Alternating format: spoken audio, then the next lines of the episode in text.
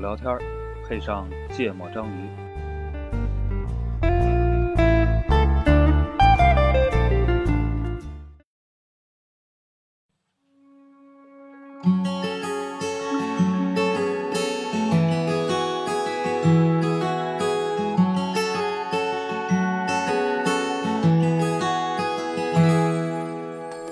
每个人心里一亩一亩田，每个人心里一个一个梦，一颗呀一颗种子是我心里的一亩田。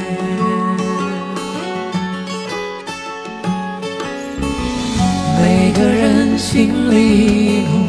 一亩一亩田，每个人心里。大家好，欢迎收听《芥末章鱼》，我是娜娜。啊，今天三位主播里只有我一个人来到了现场，因为我们今天和另外两位朋友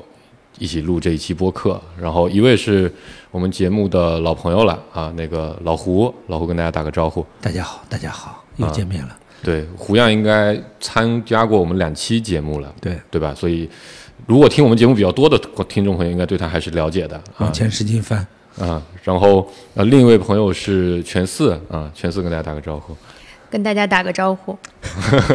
对，比较然后紧张吧我们我们这三个人的关系，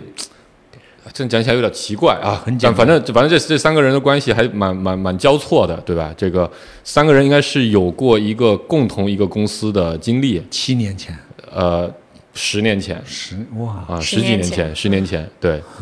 十年对吧？前？然后呃，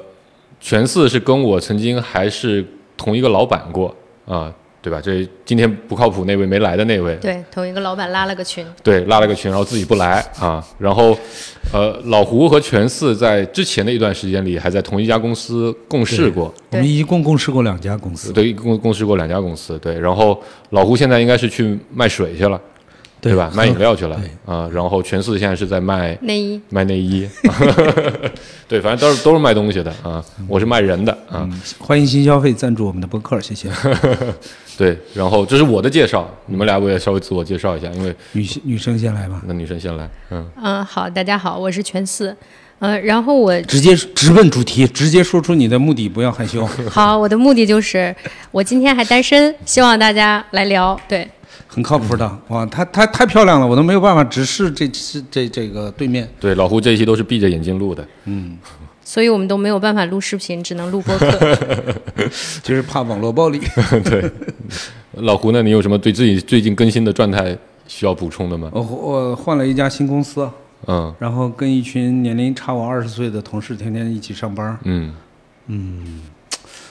哎呀，很复杂，就是多多带带我，嗯不要对淘汰我，呃，AI 淘汰我，你们也不要淘汰我，对谢谢大家。然后呃，这期节目的起由是什么呢？就是呃，我觉得主要还是因为老胡最近对这个 AI 对，特别迷恋，对吧？每天都在群里不停的讨论，虽降然临派，降临派，对，然后没什么人理他，他还。他就发朋友圈，他就发朋友圈，然后还是没人理他，就好拉个群，还把我们都拉进去，非得给我们看他都拿 AI 在干嘛，对吧？然后在这个群里呢，我们那个小群嘛，四个人，嗯然后有一天有了一个有一个算是一个小小争论，对吧？就关于这个 AI 到底会带着人类走到什么方向去，嗯啊，所以后来我就说，哎要不就就这个话题录一下节目嗯啊。但是呢，因为这个群本身一直在约约事儿这个事情上就很不靠谱，所以有两周了吧，还是三周？嗯我们这个群的名字要给各位交代一下，叫靠谱饭局，哎对，原因就是历史上我们曾经做过连约九次都没有约上一顿一顿饭的一个情况用。来自我讽刺的一个名对字。对对，然后这次还好一点，这次就约了两次就约上了。就是因为上周我把他从靠谱饭局改成了不不靠靠谱谱饭饭局，局我们就约上了。对，增加了一种 bless，嗯，然后但坏处就是其实也忘了两周前到底大家都想说啥了，哦，是啊，我们聊过这个话题吗？ 但没关系，反正今天从头来啊。然后老胡刚才还给我们做了一个提纲，这对我们节目来说非常不容易。对，年纪大了嘛，总要为大家历做史点上只有前十前十期节目做过这个事情，你知道吧？认认真点儿啊。就我我想起来了，嗯，呃，我想起来，其实大家其实现在我们我们本期节目有一个规定，只聊一手经验，不做二手知识的传递。谁对犯了这个错误，然后你们就在评论区网络暴力他，指名道姓，好吧？啊，你的我年龄大，放过我。我们聊，我我我觉得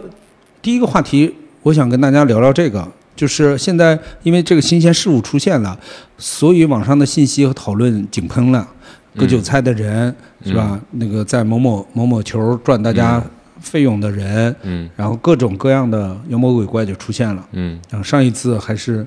那个 B，再上一次是移动互联网，再上一次对吧那你忽略很多，中间还有元宇宙呢。 ？OK OK，放过元宇宙吧。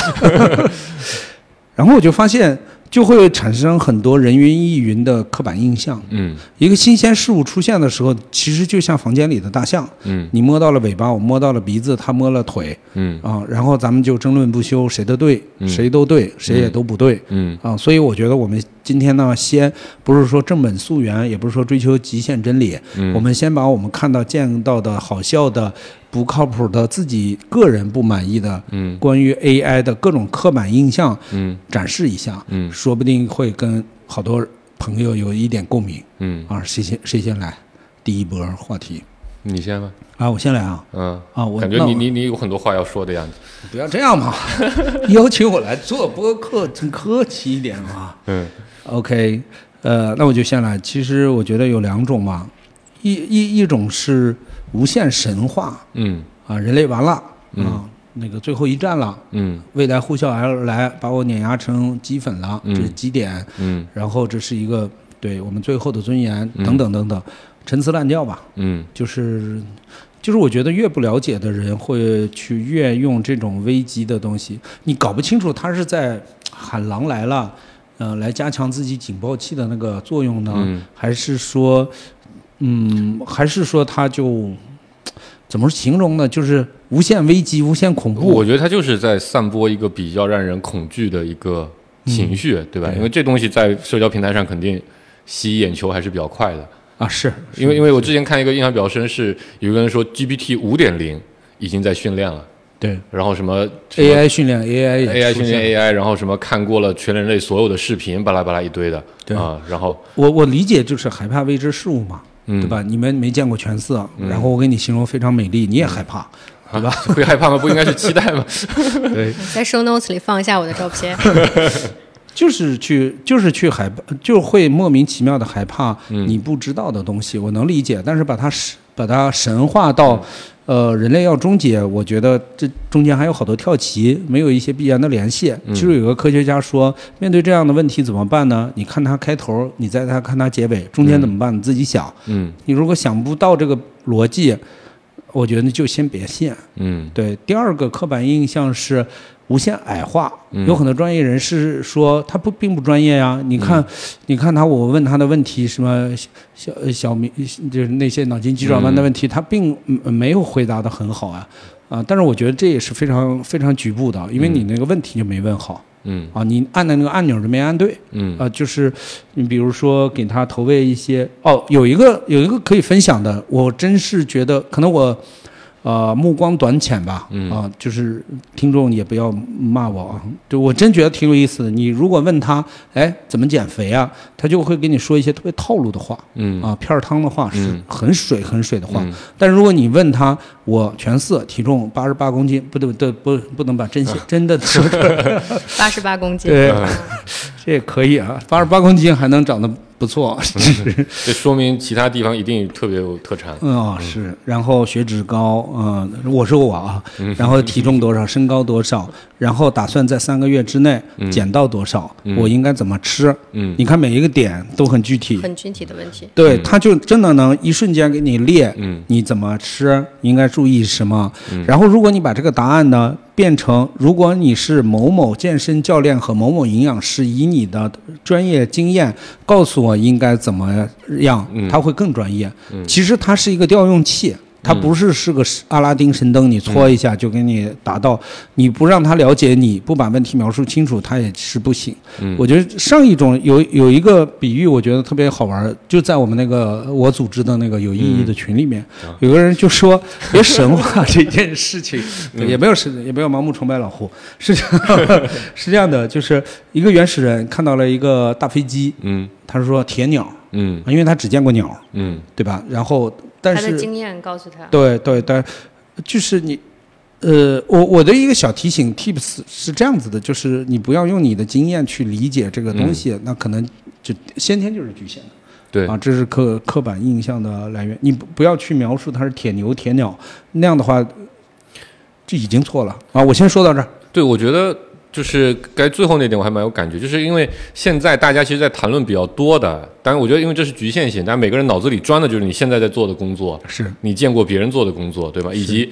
呃，ChatGPT 可能能干一万件事儿，但你可能真正看得懂、看得进去的，就只有那二十件跟你有关的事儿。所以每个人都在想的事情是，他的那部分能力去替代我现在这部分工作，会是一个什么样的效果？然后你就会有评价，有的可能就替代很好，比如让他去做翻译，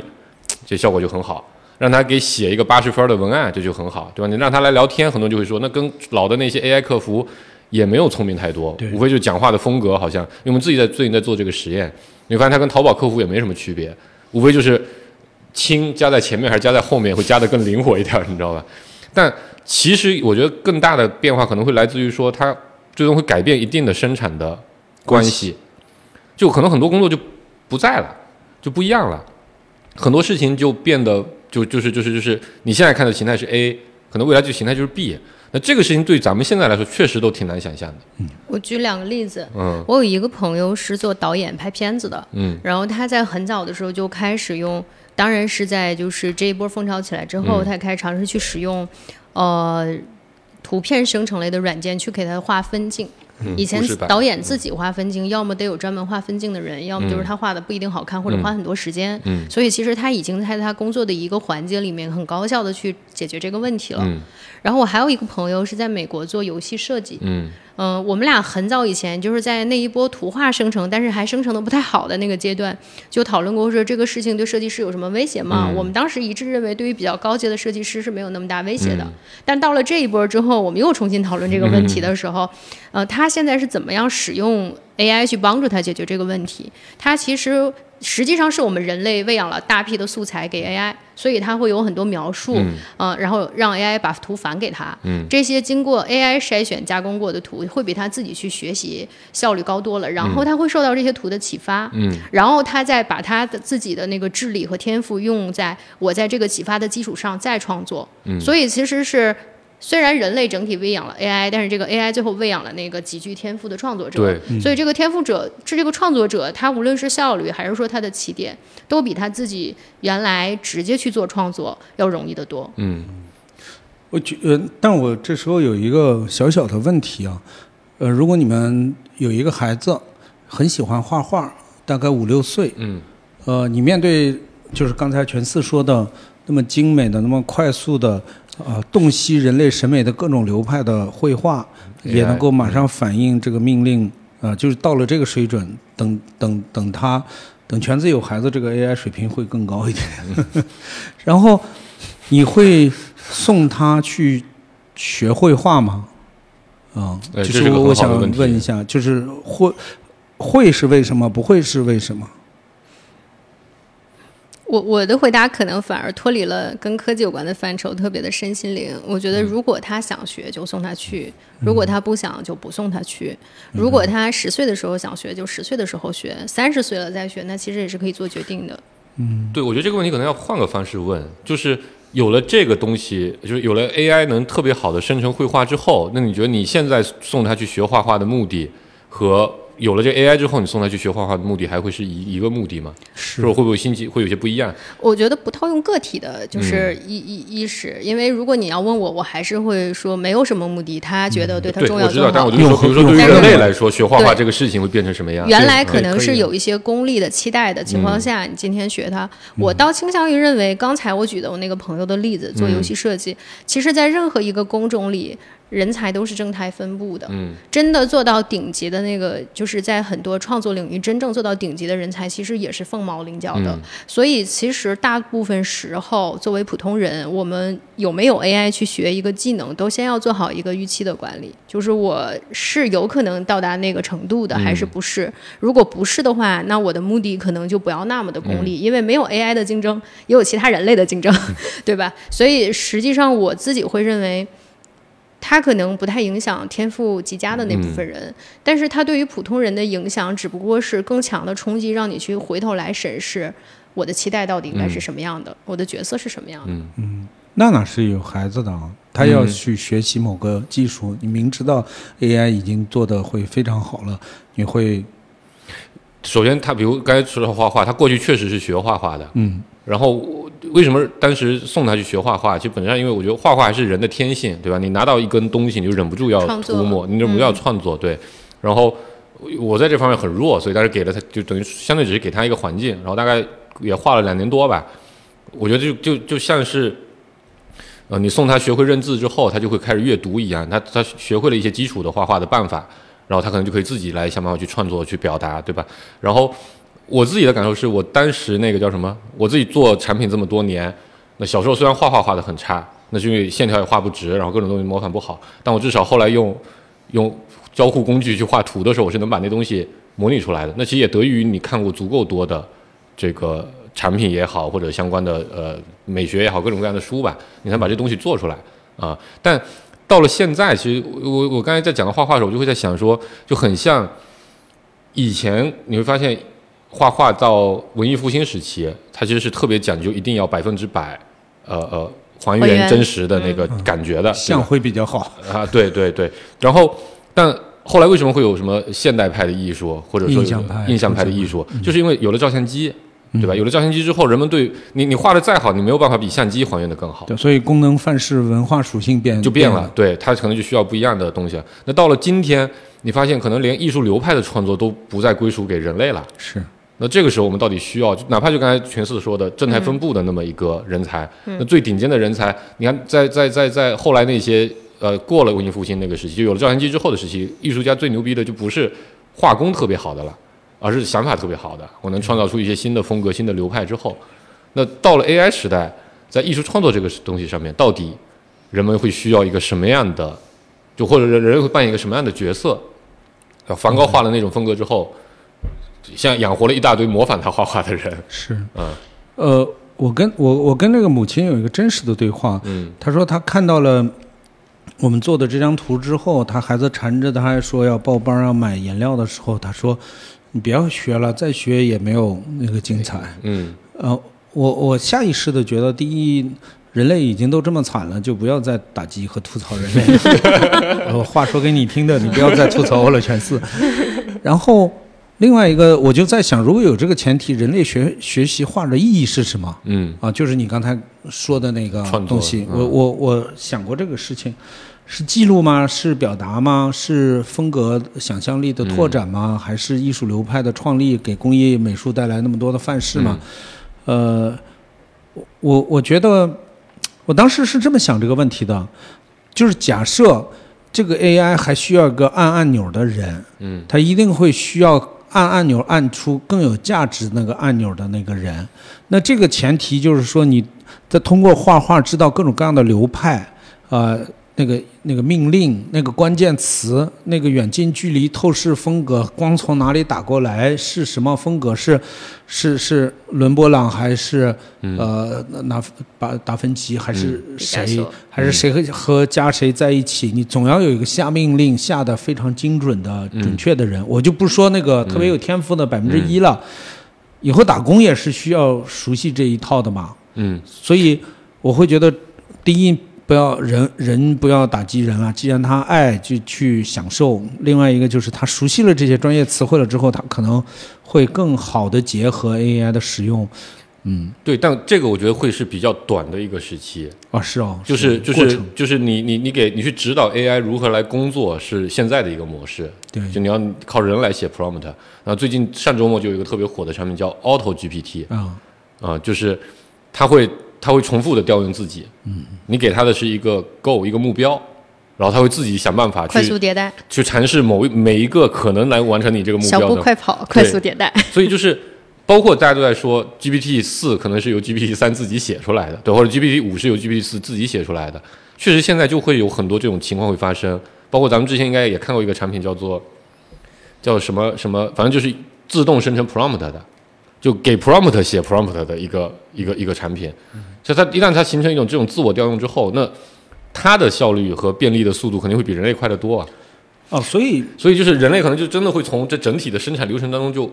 就排除出去了。我我不这么有可能看，我但觉但我得这是你框架错 了。嗯我短期之内反而觉得它至少会解放一部分孩子。嗯我们对于人的教育可能会脱离原来那么有死板功利嗯目标的填鸭式的，你具原来备某培养的个是工人，其实对嗯，就是各个技工。对，然后终于可能逼着，至少在这个周期内，首先孩子可能有机会被解放天性，然后我们能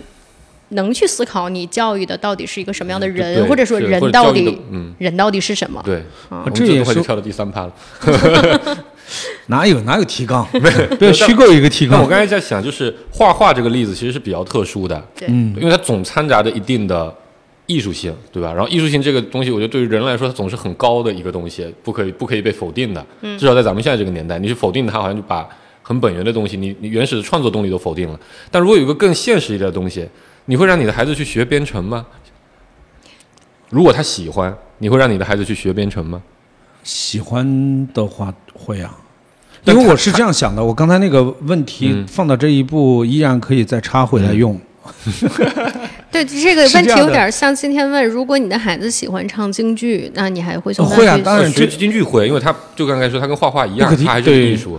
但我的意思是，他在实际的生活里面可能是没有那么大的市场，甚但至他至少可以陶吃冶不了情饭操啊我了。是这样理解 的，编程也可以陶陶冶情操对吧，？就是你会让他去，或者说你这样，你在他让他去在念大学的时候会选择计算机专业嘛，就专门去，或者说让他选择去当一个，就是像咱们注过定会被淘汰的。像是吧我们过去那样学计算机那样，就为了成为一个码农而学计算机一样去学计算机嘛。因为我我我可能我不好意思啊，我打断你，因为我我觉得这里面是这样的，是现在的绝大多数的代码，Chat GPT 都可以写的比人好，而且很快都能出现一个情况是，你都不需要告诉他你是要什么一段什么代码，你告诉他说我就是要这样的一个产品，它能自动帮你把代码都写出来了。所以未来人人都可以对，就其实这这是我觉得这个是最近的，这比什么淘汰其他工种，我觉得这个是更近的一个东西。就 GPT，我觉得现在我自己的研究就是，它最近的一个方式就是，它能让无数原来拥有不拥有编程能力的人，可以非常低门槛的去做编程。那那能直接采访一下你是怎么想的吗？你要改行吗？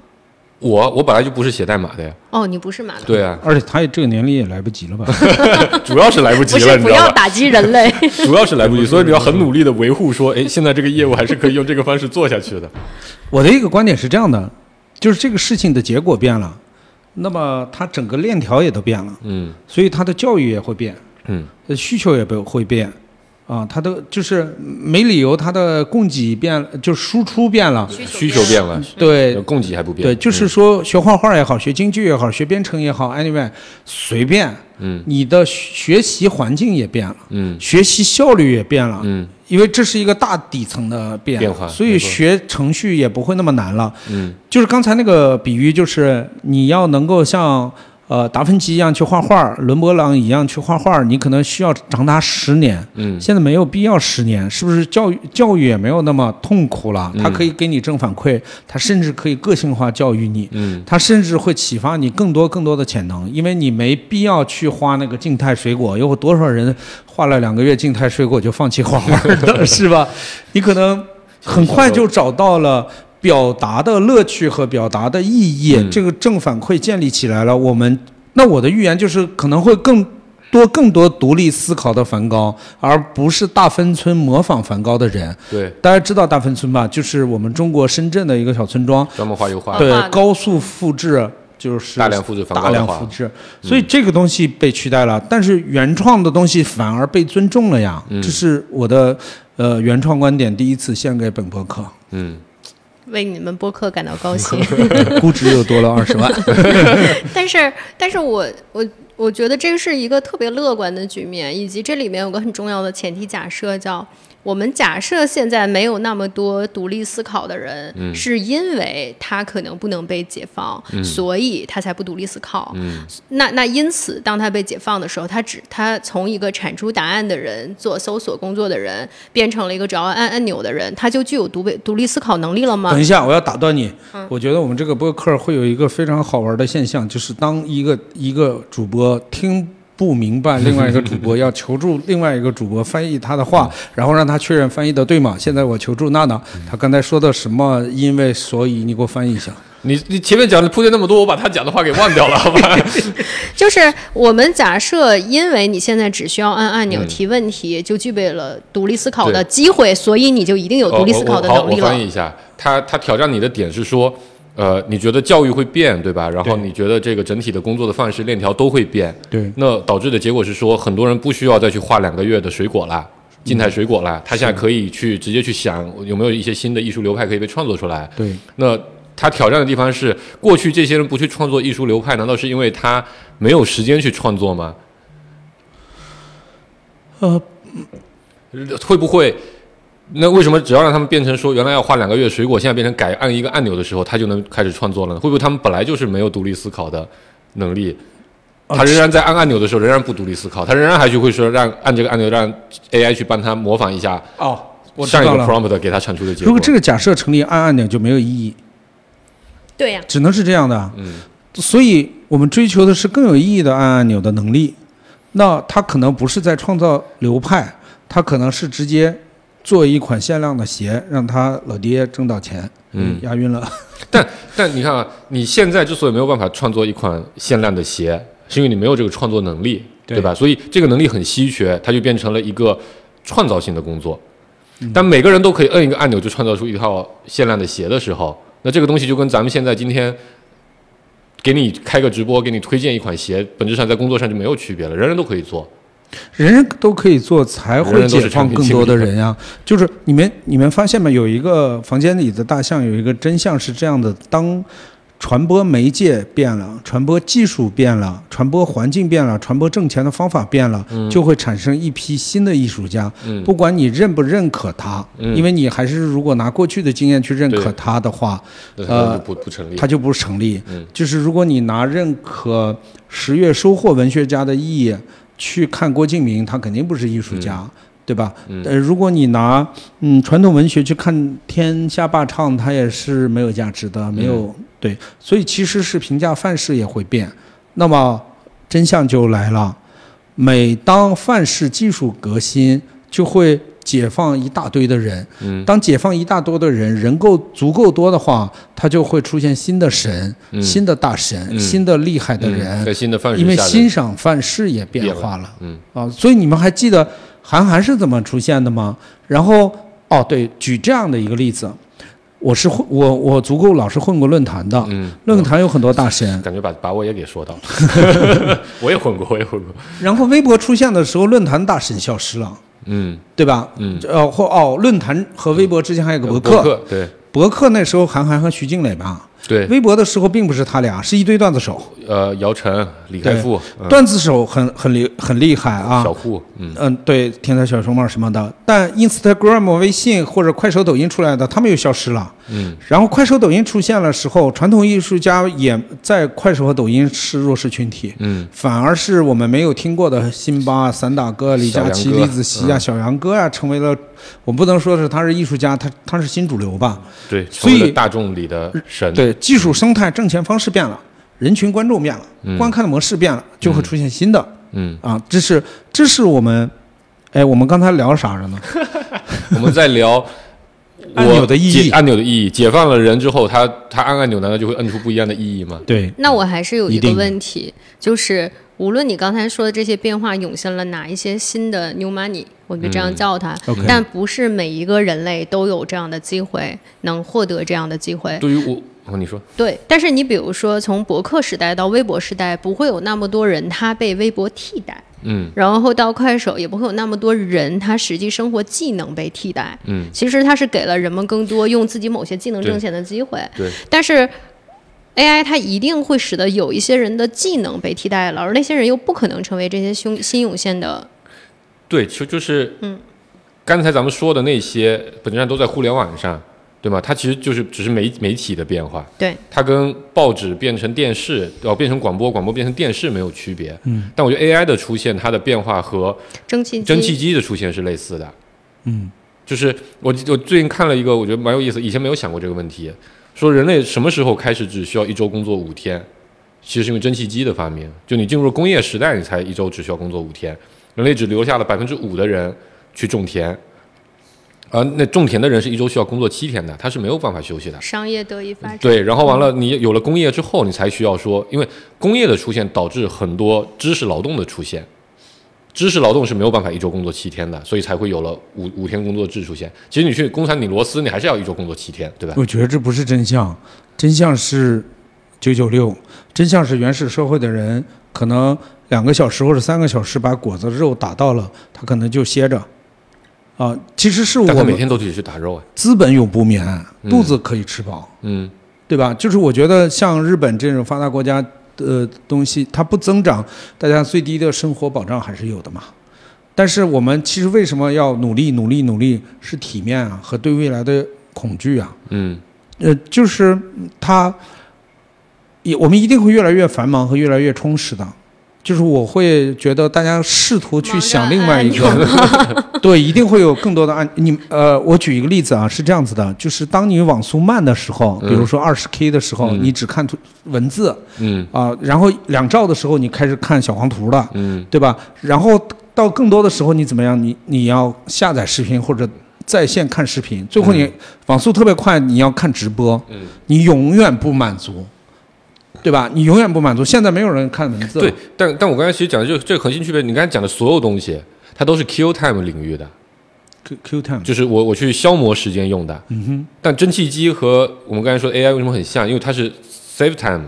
就它是提提效的，效率，嗯，提效是在生产侧的，就是因为生产效率足够高，才会有你的足够多的时间需要去 kill，去去去杀掉。我的意思是你生产的多了，你的消费的时间也变多了，老你胡的不意思是越来越累了我吗？来翻译，啊好老了胡的意这思需要就翻译是了，老胡的意刻到，意思就是，呃，虽然好像看上去生产关系和生产力的效率发生了重大变化，但是整个社会的需求它永远不会停在这里。嗯对，所以，其相实反它更的大了。需求会因为供给能力的提升而进一步去增加，对因此永远会处在一个供需平衡的状态，而不至于过旺。但我这儿有一个问题，就是有没有一天连按按钮它都比你厉害了？对啊，就是我刚才说的嘛一定要，AI 自己写 AI，所以你连按按钮的能力都没有了的时候，你确实能坐享其成吗？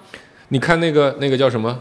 呃，应该那部电影应该就是那个瓦力吧？对嗯 w a l l y w a l l y 就是所有的工作都由机器人来做了，人类干嘛？人类就是躺在一张船上，然后一个一个一个太空的一个舱里，你训练的多，我猜它甚至能够提前预测你的需求。对他他那个讲的就是这个故事。我就是想到了一个反驳你们的观点，对，我先说完，就是瓦力呃比较早的电影，零零零七、零六、零七年、零七、零八年的电影。那那电影就是说，人类到最后，因为所有机器人能干所有事情对，然后地球已经被资源给消耗光，所以他们就在飞船上飞走，然后要去找一个新的生存。但在那飞船上的所有人类干的事情就是躺在一个椅子上，然后眼前会有一个屏幕，然后大家就可以不停的在那里得到直播，反正可能更丰富的这种。黑客帝国其实也是这样的故事，黑客帝国还是不太一样，因为那个时候人类的意识已经被剥夺被被被剥夺了，它那里面是有意识的。然后呢，就跟你刚才说的，它只要预测说，哎，你饿了，它立刻就会给你吃的。你们忽视了一个东西，然后就是就就在那个时候，但这个我觉得比较像我们第三趴的问题了。就其实有很有一些科幻电影是是是描写过那种状态的，人和机器的关系。对，连按钮你都不需要摁的时候，人类到底要干嘛？好，你们有答案还是没答案？你们恐惧还是不恐惧？嗯我我的我的解释是这样子的，就是你们、呃、这就是我们第一趴重点要讨论的最大的一个刻板印象：机器在制造机器，按钮在按按钮，还要人干嘛？我的天呀！你们真的是被那些科幻电影，前现代，就是就是科幻上一代科幻电影洗了脑了，你们而且浑然不觉。别拿科，别拿过时的科幻电影在描述你当下的生活体验，好吗？各位听众我正准和备我的两个主播，等我说完，等一下，等一下，一会儿我逼你帮我翻译，因为，呃，因为我觉得对，让我老听胡过先说，我他已经听要过打人太多这了。 种拿科幻作品来替代自己现实思考的人类了，嗯太可悲了，真的。你你想一下，我举一个特别奇怪的例子啊，但是非常能说明问题。嗯呃一个一个人，就《黑暗荣耀》啊，呃都算了，你们都没看过，你嗯，看过看过，对，就是听众有都嗯看过，那个富二代，那个坏人，他一他说梦想和理想是你们这些穷人所拥有的，嗯因为我不需要，嗯我出生就在理想和荣耀之中，嗯我是来享受人间的，嗯现在 AI 有可能让我们全人类不用按按钮，像你们说的，不用制造，不用生产，嗯就处于那个理想的状态。嗯你觉得他舒服吗？他 OK 吗？他太可怜了。如果你们看到这个，所有的富二代都生活在我们的生活的终点上，他的人生就幸福了吗？他的人生有很多我要告诉你们的不 OK 和不满足。一个成年人，一个成熟的成年人有三大标志：第一，拥有亲密关系，嗯能够建立亲密关系的能力；嗯第二，有自我认知的准确性，不夸大、嗯不渺小、不被别人 PUI 和控制；第三，知道自己的精神如何充实、如何开心、如何快乐、幸福是什么。你们被工业社会和农业社会、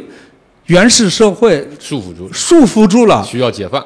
努力了这么几千年，马上要过好日子了，却惶恐地说自己没有意义了。引中用这个世界呀、去寻找亲密关系啊！不不不不不全我没四，有你是来干嘛的？你忘了吗？有没有聪明的男孩自己照镜子觉得还清爽可爱，就赶紧按按钮呀，按按这个按钮，人生才有意义啊！你敢否认吗？全四，我们昨天跟我昨天跟两个朋友正好聊天的嗯时候，恰巧讨论到一个很有意思的话题。这两个朋友我们称之为 A 派和 B 派。嗯 A 派的观点，A 派是一个十足信奉理科程序员出身的一个理科生，他的观点是。嗯，未来 AI 是可以完全取代掉人的，因为在人的学习能力上、效率上，以及他现在具备的所有的素质上，包括你刚才讲的爱，其实没有什么是不能够被嗯学习的，计算解决的。嗯因为从生物学的角度来讲，人之所以会有情绪，它其实是出于生存的本能，基因衍生出的一种提醒机制。嗯、比如说，我今天看到了一个熊，所以我应该逃开。那么我的身体在告诉我该逃开的时候，为了给我更好的提醒，才会让我有恐恐惧惧这个对情绪。嗯比如说，我们爱自己的孩子，但他本身其实是一个跟繁殖有关的议题。嗯，是激素的导致，对对，包括就是我们看到一个人为什么会有一见钟情，其实也是基因决定了他的所谓的气化学味、他反的应生理素，嗯然后他的长相、他的轮廓，所以实际上他是从这个角度来理解这个问题。但是 B 非常坚决的在反对，就是我觉得是跟老胡是一派爱派的，他始终认为爱、情绪这些都是不一样的东西，哪怕它是基于那样的生理机制产生的，但是它其实不是一个可以被计算去解决的问题，因此人类是独一无二的。嗯所以昨天恰恰就讨论了这个问题。这后后者给我电话号码，我觉得他的人生一定会非常有爱、幸福、成功、祝福。呃，就是我我我觉得这个事情你，我给大家一个这样子的角度或者观点，可能就会有一个不一样的发现。呃，按按钮，甚至有些人可以这么反驳我：情绪也是可以模拟的，文化也对啊是范式。对啊，对，但是我想说的是，我们不要把人类当生物机器，这个事情就有解了。就是人类不是，对但是不只是生物机但是器，作为一个信息论的信徒，人类就确实会认为人类就是可以用信息来解释的呀。而且但是现在各个学科在演化的方向都是往信息的角度去。我知道去你们演化把人类当生物机器去研究，有利于医学的突破，嗯有利于效率的社会，有利于资本家嗯把你们当电灯泡、电池使用。我觉得这都是很好 的，祝福你啊，对吧？但是我不把人类提出了讽刺只当生物，诶，这么聪明呢？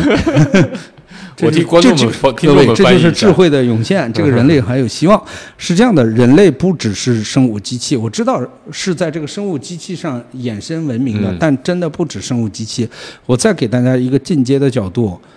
就是人和人之间的关系啊。嗯我们三个人干嘛呢？下了班不回家，带孩子，完成我们生物机器的使命。他不找对象，你不带孩子，我不去加班，我们在这儿干嘛呢？我咱是们来在征友的，你们俩是在逃避对家庭责任。就是我我们我是现在履行群友的责任，好吧？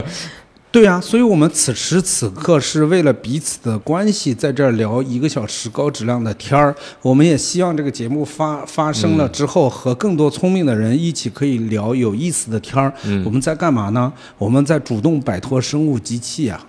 我们在建构我们认为有意义的文化吧。对吧？虽然是个小破博客，做了这么多年还这么点儿粉丝，但是我觉得这有非常大的意义。这个大的意义就是 逃脱生物机器，逃脱这个电池的命运啊！我们正在干这样的事情，这就是日常，没有什么伟大，但这就是我们和其他物种不一样的地方。嗯那老老胡虽然刚才抨击了，就是拿那 些抨击了嗯科科嗯没幻 来来讲故事的，但我还是想分享我看过的两个，我觉得跟这个事情很有关的、有意思的故事。第一个是沙丘，沙丘在讲的故事其实是由于人工智能威胁到了人类的生存，人类进入了后人工智能时代，就是永远没有。人工智能了，这是为什么在现在那个沙丘电影里，我们看到的都好像非常的旧石器，嗯其实是它要杜绝技术对人类的任何可能性的影响，因噎废食吧。但是人类还是遍布了宇宙中的很多星系。那人类这个简单的平庸的肉体怎么生存下去？所以沙丘最后长出来那个路线是人体发生了生物学上的进化，这个就往后看就能就能看出来。所以与其说那是个科幻，我觉得它还挺魔幻的。然后另一个科幻小说叫《海伯利安》，也很经典。海伯利安其实在讲的就是，呃，人工智能发展成了一个物种叫技术内核，然后人类就是人类也遍布了全宇宙。人工智能由于对人类的某种需求，比如说能量的需求，要被人类供给，所以不得不跟人类共存。然后。呃，人类也发展出了好多派，然后也会有彼此之间的物、同物种之间的冲突。人工智能也发展出了好多派，然后不同派之间的博弈。我倒是觉得那个从社会学的角度讲，好像还挺合理的。嗯然后回应老胡刚才对于人类的伟大赞美，我来念一段《海伯利安》这个小说里。前几天我看到，我特意标注下来，觉得播客里可以念的一段话，说人类把他们的角色作为宇宙自然秩序的一部分，而不是把自己作为肿瘤。呃，肿瘤是什么？为什么像人类？我们遍洒在整个银河中，就像肿瘤细胞遍布一个活体。嗯我们繁殖，毫不顾及其他无数的生命形式。嗯为了让我们自己繁荣昌盛，他们必须死或者被推在一边。我们清除跟我们竞争的智慧的生命形式。嗯就说实话，这段话我是认同的。我不认同，我要反对。我一句话打请打反打败方发言。人类是我们去爱的起点和所有的终点，嗯，就够了。就是我特别讨厌这些起，就是远古科幻作家我我我，我没什么可没什么经典，因为他们没活在这个伟大的新 时代。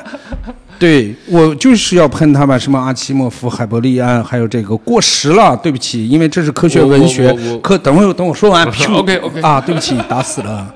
科幻文学的局限性就是他没有看过这个，他没有见过，他没有亲身体验过，他没有体验过我做九九六的痛，他没体验过。对不起，他曾经是经经典灯塔。但是现在自动巡航了，谢谢大家。人，他们忘掉了我们人才是起点和终点，总觉得肿瘤啊这些，我觉得郑渊洁老爷爷比他说的好多了。我们人类怎么就是肿瘤了？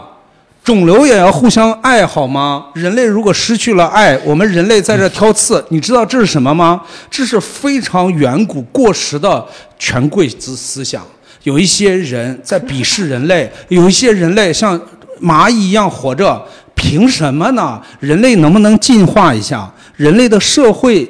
形态在进化，不要作为个体甩清楚了。你们这些肿瘤，你们这些垃 圾，你和我一样是人，你你还是要找个男人过日子的，对 吗？我拉你回地球吧。什么人类遍布宇宙，就成为宇宙的肿瘤。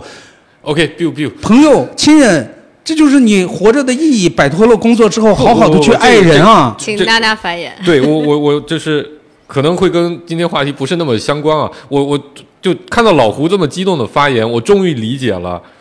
呃，很多好莱坞电影最后的谜底永远是爱这个东西，为什么还会有那么多人喜欢？我我在过去的三十多年时间里，我永远理解不了这样的以这样为主题的电影，就是这个东西的解法叫做我爱它，然后这个事情就就成立了。就去年很火那个叫什么？妈的什么？妈的，全息宇宙， 妈的妈的全息宇宙，好电影，好电影，好电影。再反驳我也说是好电影。没关系，你喜欢我理解，我我现在理解你为什么喜欢那个电影。看到最后我就觉得，怪怪的。对，妈的，为什么这样是吧？为什么一个爱就能把一些问题都解决掉了？是的我觉得这个逻辑本质上是因为你需要把爱从人类社会里独立出去，你给它赋予一定的神性，你知道吗？什么叫赋予神性？就是这个东西不可质疑、不可怀疑，它就是一切的起点。人类要爱人类，人类要跟人类好好的相处，人类就是一切事情的出发点。你把这个事情定义了之后，你你刚才说的所有东西都成立。但对于一个信息论的信徒来说，我怀疑这个东西。啊，呃，我俩我俩犯了一个错误，嗯所谓的信息论，所谓的效率，所谓的取代人，人是肿瘤还是爱，这都是一样的道理。就是我们其实我们沉溺于符号，嗯对吧？就是我们都有一个符号，符号嗯标签魔法打败魔打败法魔法是毫无意义的嘛。嗯，我用爱，你用信息，你用一个别的词没错儿啊，我觉得都合理。但这就是我们禁锢、桎梏我们思维的问题。我们被符号统治了，这就是个容器。重要的是什么？重要的是你如何解释爱，啊对吧？如果用但如鸡果爱汤，也是一种信息呢？如果去用对用你那个简单、枯燥、乏味的东西、boring 的东西去解释爱，爱当然一文不值。可是看，嗯但是如果我用简单我的亲身嗯简单乏味和 boring 也是你定义的，就跟你定义了爱一样。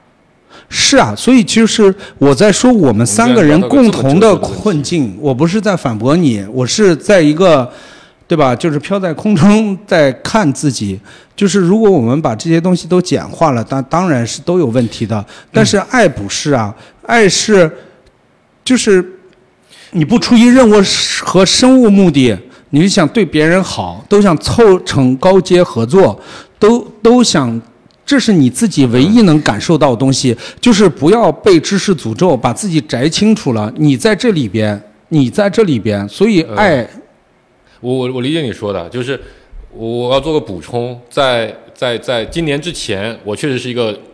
完完整整的科学信徒、信息论信徒。啊老胡要刚要要在去年对我说这些东西，我都觉得你都狗扯，你知道吧？但今年。当你啊，你年纪大了，你就不得不信命的时候，你就需要信一点这种，你不得就是作为哲学和灵性的，你作为根基，你一一作为你出发点的东西。那但是我我我我要分享一个事情啊，就是这个东西，呃，为什么我们今天在讨论 AI 的时候，对吗？它只是一个技术，它是一个生产工具，我们为什么会触及到这么这么本质的话？这个本质上在回答问题，叫人类的意义是什么？有一点严肃和沉重。对，它是非常哲学的一个问题。嗯，呃，前应该就在一周前还是两周前，有个朋友推荐了我一期呃十三幺访谈了清华的一个叫吴国胜吧，那个应该是一个科学科学哲学史的一个一个一个教授啊、呃，他里面讲了一个，就他他的观点是，为什么人类在现在在此时此刻或者在过去的几百年间，在人类的意义这个事情上是非常纠结的，而且人类其实是不能细究的。除非可以像老老老胡这样完整的信任，爱就是唯一的目的。没有，你不要这样妖魔化我和简不化我。就是或者像像他这样的一种想法，或者要么就会变成像我这样，你发现你没有任何的起点，它就是一片虚无，是因为技术的发展把人类的意义给它抽掉了。对，你今天其实我们在讨又一次讨论这个问题，其实也是一样的原因。当 AI 能帮你把所有的工作都做掉了之后，老胡为什么还是老胡？全四为什么还是全四？啊这个问题肯定会被重新被问出来的。是就是呃我我我我觉得，人真的是当螺丝钉太久无法自啊拔。不不仅仅是螺丝钉，我就说我自己前几天我发到群里那个截图嘛，嗯因为我的猫上周去世了，嗯所以呢，我其实也不会跟很多朋友特意去了解这个话题。嗯有有很多东西你可能也很觉得没有必要跟人宣之于口。嗯然后正好有个朋友他就推荐了一个叫佛陀的嗯，那种 AI，聊聊天给嗯我，说你跟他聊聊看。我以前如果让我去测试的话，其实我是完全不知道要问什么的。我觉得我没有什么好讨论的。嗯但是那一天恰好他发给我，我就会去问说我的小猫死了，它去了哪里？嗯就是人在这种比较脆弱的时候，其实可能会需要一些出口。嗯然后他最后一个问题的回答其实是极大的抚慰了我。我说我的小猫，我觉得在死之前我没能照顾好它，我有一点遗憾，嗯这怎么办？然后他说一句：“每个人都会犯错。”嗯，我一下子就觉得被打动了。是啊，但是这句话，其实我跟身边的朋友们聊起的时候，可不是人人都能讲得出这样的语言来让我真的被安抚到和共鸣到的。所以实际上那个时候我的感觉是，哦，自己来试一下。当你真的有一些想聊的东西、很深度的东西的时候，这个确实是一个疗愈比器人更好的选择。对，就然后，然后我有一个朋友最近分手，所以他每天找我聊天儿，嗯但我没有那么多时间聊了，所以我自己体验完这个之后，我把那个链接 给他，我说你要不跟他聊聊，嗯他其实可能比我聊的还要好，是我用一个别的词儿来，就我不用爱了，我用容器。对，就是我们可能需要一个容器放置彼此的关系。就有的时候，因为我们不善于倾听，或者叫众生喧哗、着急表达，就跟我刚才这一刻之前的那个讨厌的样子一样，就是我还好我在老熟想人象了，这也是老胡可 爱的地方。我在想象一个世界，就是说，荒芜了那么久的精神世界，没有时间去建设。嗯当 AI 开始给人类来个 gap，一个放假，一个休闲，嗯我们好好的把荒芜的精神世界，每个人像贵族一样，好好的建设一下，跟身边的人说话，让嗯身边的人说话，嗯，就就是，对我我我我理解老胡说的，其实我也蛮期待这个事情。但我我刚才其实就是想分享我的另一个经历。刚才说，呃，当当我们人类终于可以解放，不用再去当螺丝钉，不用再去当九九六，对吗？这是马上要过好日子了。我曾经有一段也不需要工作的日子，而且还蛮长的啊、然后，但我不知道是不是因为那个时候只有我被解放了，而其他人没有被解放，所以导致的这个情况。但刚才说，就是说，我说为什么 AI 出来之后从，其实从那个 AI 出来之后，为什么要重新讨论人类是谁，对吧？我是谁？老胡为什么是老胡这样的问题的时候，那个时候我每天都不知道自己是该该干嘛。就有有一天，我也感受非常明显，就有一天，呃，在家里可能待了也有几天了，然后无所事事，然后因为没有任何的压力，而且那个时候我还有收入哦，就是每天还有 还有还有老板养着我，然后他对我没有任何要求，就是说你就在这么干关待三个月，三个月以后回来找你的，然后呃亲戚朋友们也都在上班，然后也都就没有任何人对我有任何需求。然后有一天我就想我要出门，因为在家里待太久了，就出门那一刻我突然不知道自己该去哪里。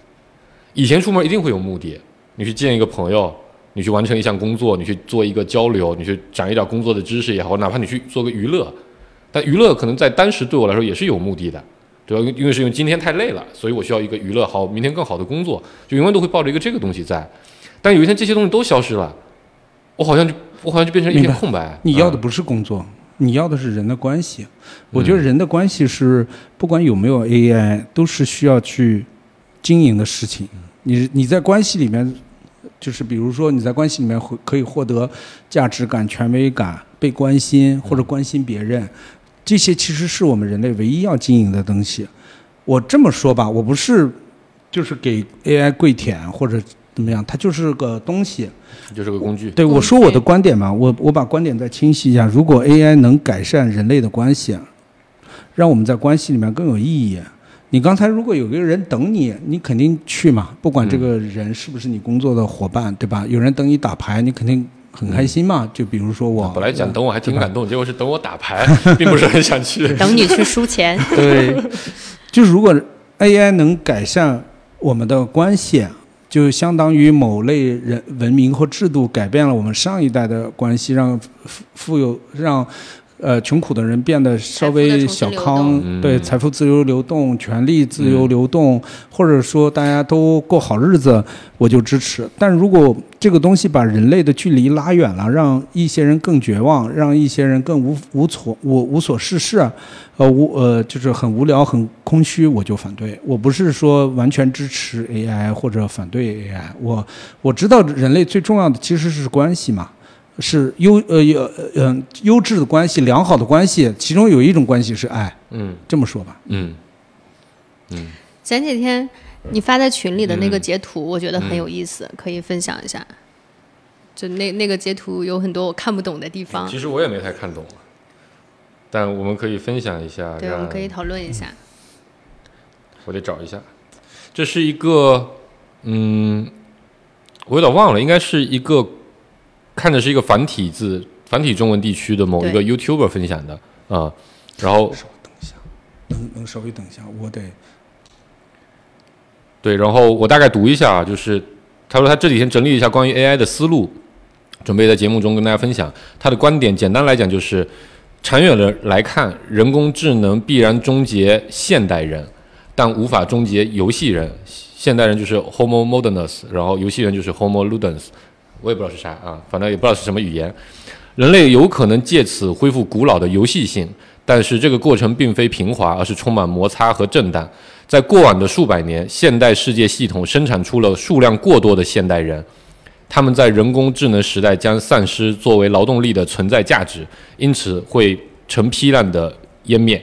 两者类似于廉价信贷和资产泡沫的关系，或者按照贝贝尔纳斯蒂格勒的说法，人们将会经历一场史上最大的科技休克，所有的工具、理性、知识将被碾平为一串无差别的信息流。人类已经人已经不再具有工具、理性的意义，但是人依旧是价值理性和灵性的载体。在世界的一片纷扰之中，我们终于有机会和现代社会说再见了。我说说我的观点啊，简单说一下，就是其实就我刚才说的，因为有了科技，有了工业时代，导致了人变成了一个现代人。古代人我们可以理解为就是农业人，他按照自己的想法，按照有各种各样的宗教生、存的生存的法则去做生存。但现代人，人类其实就是我们现在说或者按更更现代的近代的这个词来说，就是九九六、螺丝钉，你被作为一个生产资料被放到了这个社会来定位。而你关于刚才老胡说那些关系，关于你游戏的天性，关于你探索的本能，关于你创作的本能，其实都是要被压抑的。你需要去学会编程，你需要去学会电子电路，你需要去学会各种各样的技能，你才能在这社会里被定义成为一个现代人，你才能在这个现代社会里有拥有你的一片意义。就像我刚才说的，如果我没有工作，我没有这样的人在等我，我这个人其实就变得不太存在啊、但有可能 AI 把所有工作都做掉了，于是你就可以恢复到你原来古代的时候的那种游戏人的一个状态。我觉得他最后一句说的特别好，叫做呃，仍然是价值理性和灵性的载体。对，对，价值理性就你需要有一个价值判断，而且这个价值判断有了之后，你不需要再依赖于你现代性的那些部分，你需要去工作那些部分、工具性的那些部分，是你只要专注于你的价值就好了。然后灵性就是那些我们说不清道不明，什么爱，对吧？什么各种各样的莫名其妙的、体验嗯无法无法解释的东西啊、这个东西就会变成可能人类生活的主题和主体。是，就是只变的只是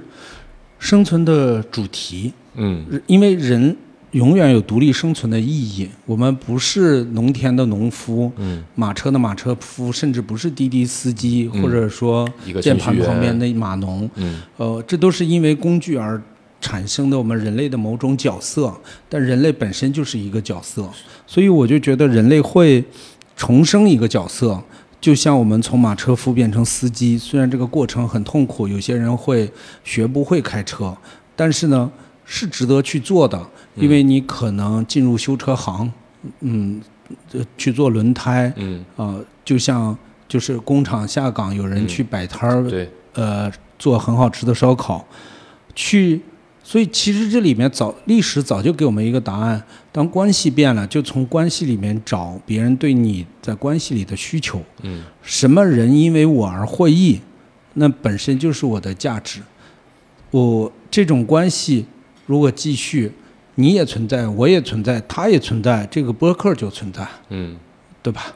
这就是，但是我们的话筒会变，嗯我们有可能不在一块儿录，但是远程会录，我们可能飘在天上录，但是我们三个本身就是意义吧。 嗯嗯，我我跟娜娜应该是不太一样的人，嗯就是我不觉得我我跟老胡应该也不一样，嗯我不觉得我的需求是被需要，嗯我也不觉得我的存在的终点可能是关系或者是爱，我会认为我的终点是我自己，嗯所以我我很向往一种状态，就是《银翼杀手》里有这样的角色，《海伯利安》里也有。如果有一天他已经发展到了成为一个赛博人的时候，嗯我想跟他谈一场恋爱。所以欢迎各位男性赛博人 踊跃给我们评论留言，嗯，只要能谈恋爱就行，不管他是不是赛博人。哎，选择变大了一些哦对，祝你 成功。不过刚才我最后补充一句，我觉得咱们就该你说，因为有了这些角色，对吗？我觉得现在其实有一个非常好的一个隐喻，就是因为有了蒸汽机，才有了司机，对吧？才有了维修工。但我们现在你看，我们最经常对 AI 对 ChatGPT 说的一句话是什么？你现在要为我假扮你是，你要先要扮演一个什么什么样的角色？可能真的有一天，人类会把因为工业时代而赋予人类的各种各样的角色，全部都还给 AI。对，所以在人类身上就可能不再需要任何的角色扮演。那还你就蛮好的，你就变成一个人就够或了，者说你再找一个角色呗，那就 AI 谈恋爱模就好了。仿好吧，嗯对，你就那你跟老胡一样， 你还是爱。有爱就行了，行吧。好，差不多了，今天的节目就说到谢谢这大家里，听我们嗯说到这里，大家再见。拜拜拜拜。每个人心里有一亩田，每个人心里一个一个梦，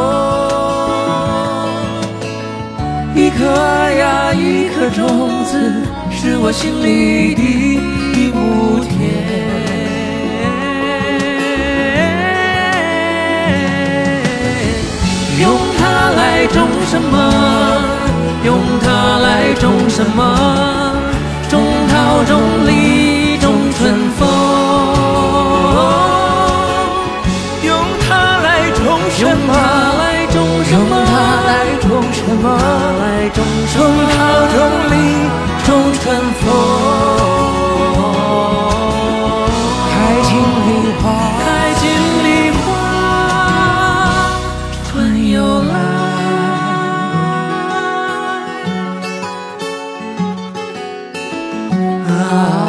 啊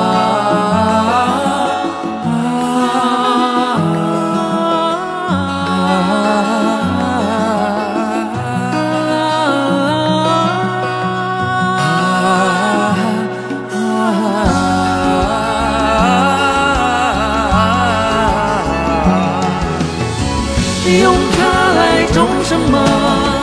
用它来种什么？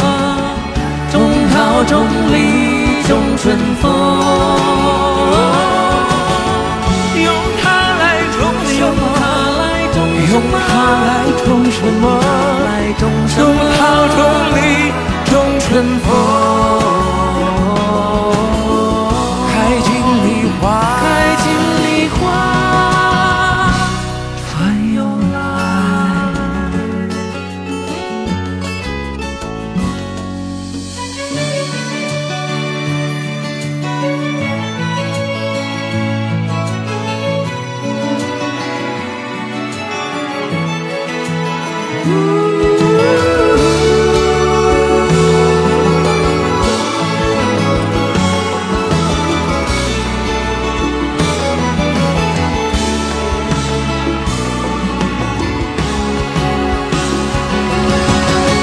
用它来种什么？用它来种什么？种桃，种李，种春风。用它来种什么？来种什么？来种什么？来种什么？种桃，种李，种春风。开尽梨花，开尽梨花。春又来。